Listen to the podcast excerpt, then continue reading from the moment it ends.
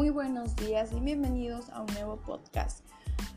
El tema que se llevará a cabo el día de hoy es referente a la química. Pero para poder llevar a cabo el tema y poder concluir tres preguntas, vamos a hablar un poco del significado de la química. La química puede definirse como la ciencia que trata con los materiales del universo y los cambios que experimentan en estas materias.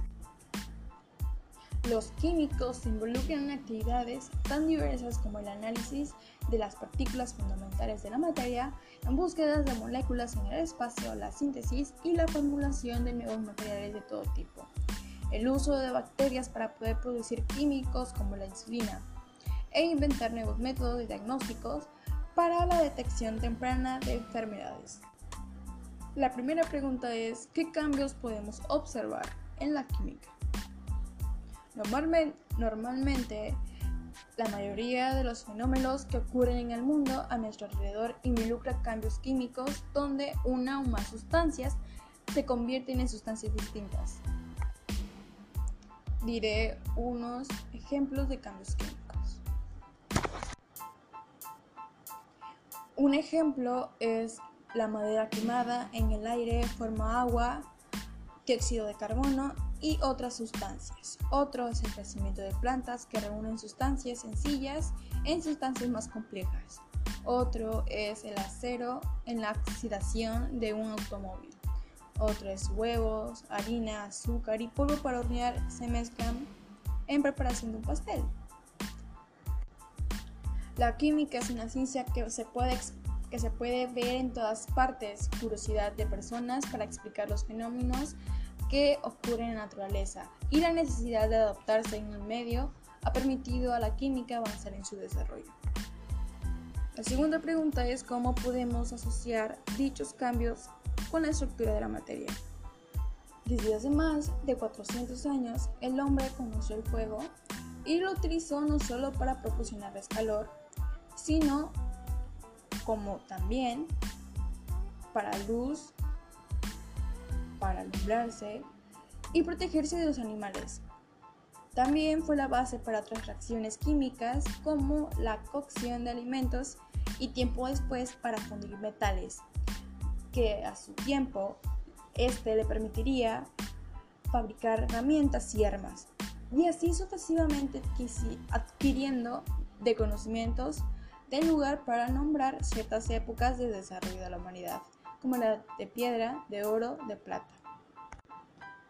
Así como a su vez también los egipcios aprendieron a purificar el oro, la plata y otros metales a teñir el vidrio y a cubrir pieles sumergiéndolas en orina añeja. Aplicaron cera de, de abeja y aceites obtenidos de resinas de algunos árboles en el embalsamiento de sus muertos a su vez los sacerdotes egipcios fueron los encargados de practicar y desarrollar la química y muchos cambios de la materia se observaron desde entonces. Y así como a su vez, de igual manera los pueblos hindús y griegos concibieron desde un punto de vista filosófico las primeras ideas y conceptos sobre la naturaleza de la materia. Por su parte, los hindús admitieron la existencia de cuatro elementos responsables de las cualidades fundamentales de la materia. Agua, tierra, viento y fuego.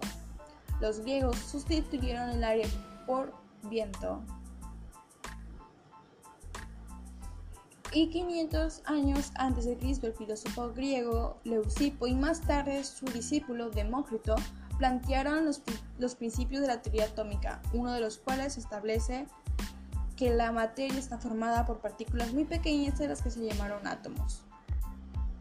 Y así poco a poco se fueron haciendo más y más y más cambios con la estructura de la materia que a su vez se fueron beneficiando de aquello, de, de, aquellas pequeñas investigaciones, reemplantamientos y principios y descubrimientos que tomaron a su favor para poder descubrir más cosas e inclusive poder reafirmar o investigar más sobre esos acontecimientos.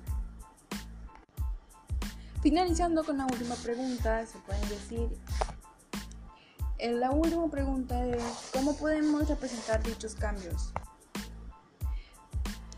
Podemos representar con dos cambios y es el cambio físico y el cambio químico. Un cambio físico es una transformación en la que no varía la naturaleza de la materia. Los cambios de estado son cambios físicos. Y por otro lado tenemos un cambio químico. Es una transformación en la que, en que varía la naturaleza de la materia. Los combustiones son cambios químicos. Cuando en una transformación de la materia, una o más de esas sustancias puras desaparecen, se está produciendo un cambio químico o reacción química. Pero como bien sabes, la materia no puede desaparecer. Ley de la Lavoisier. Así que al mismo tiempo aparecen una o más sustancias puras nuevas formadas con los átomos de las que desaparecieron. Si en la transformación no ha aparecido ni desaparecido ninguna sustancia, entonces habrá producido un cambio físico. Con esto podemos concluir el tema de hoy. Que tengan muy buenos días. Mi nombre es Yarik Esencia y hasta la vista.